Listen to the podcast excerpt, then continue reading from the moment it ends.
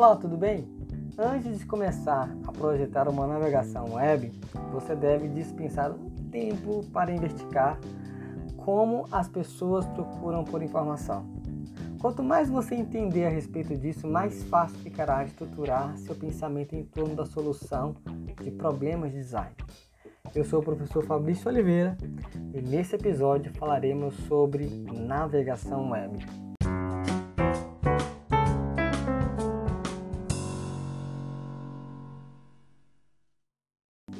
A informação não é apenas visualizada, ela é experimentada.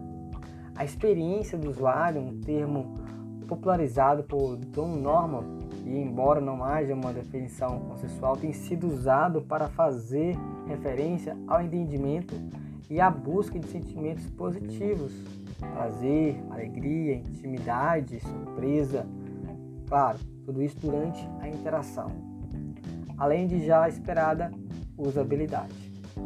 Bem, o termo experiência implica que as emoções têm um papel equivalente aos papéis do comportamento e da cognição.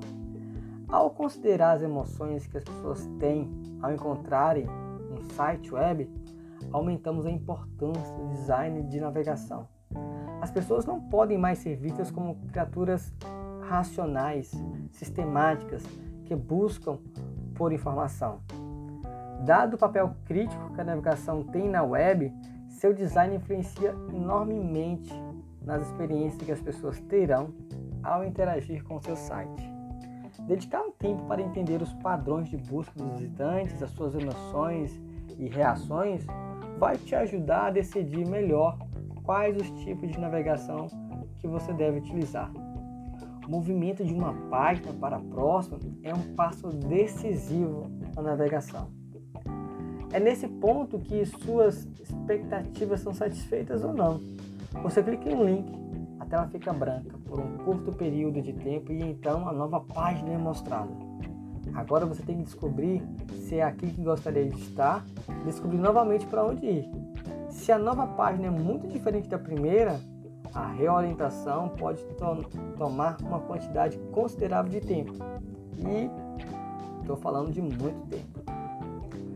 Se a mudança, se as mudanças de uma página para a próxima são pequenas, aí olha, você pode ser capaz de se ajustar muito rapidamente, no piscar de olhos.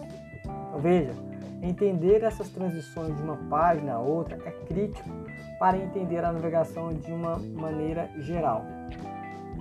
Enquanto a navegação web muda dentro de um mesmo site, tem um nome: volatilidade transicional, termo que foi cunhado por David Danielson.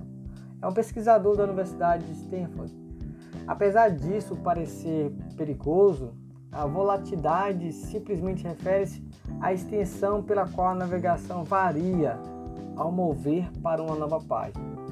Por exemplo, é bastante normal a posição do menu e dos rótulos serem diferentes de página para página ao navegarmos. A questão é: que efeitos essas mudanças têm no comportamento de navegação? De acordo com, com David, as pessoas navegam em um ciclo de predição, reorientação e habituação.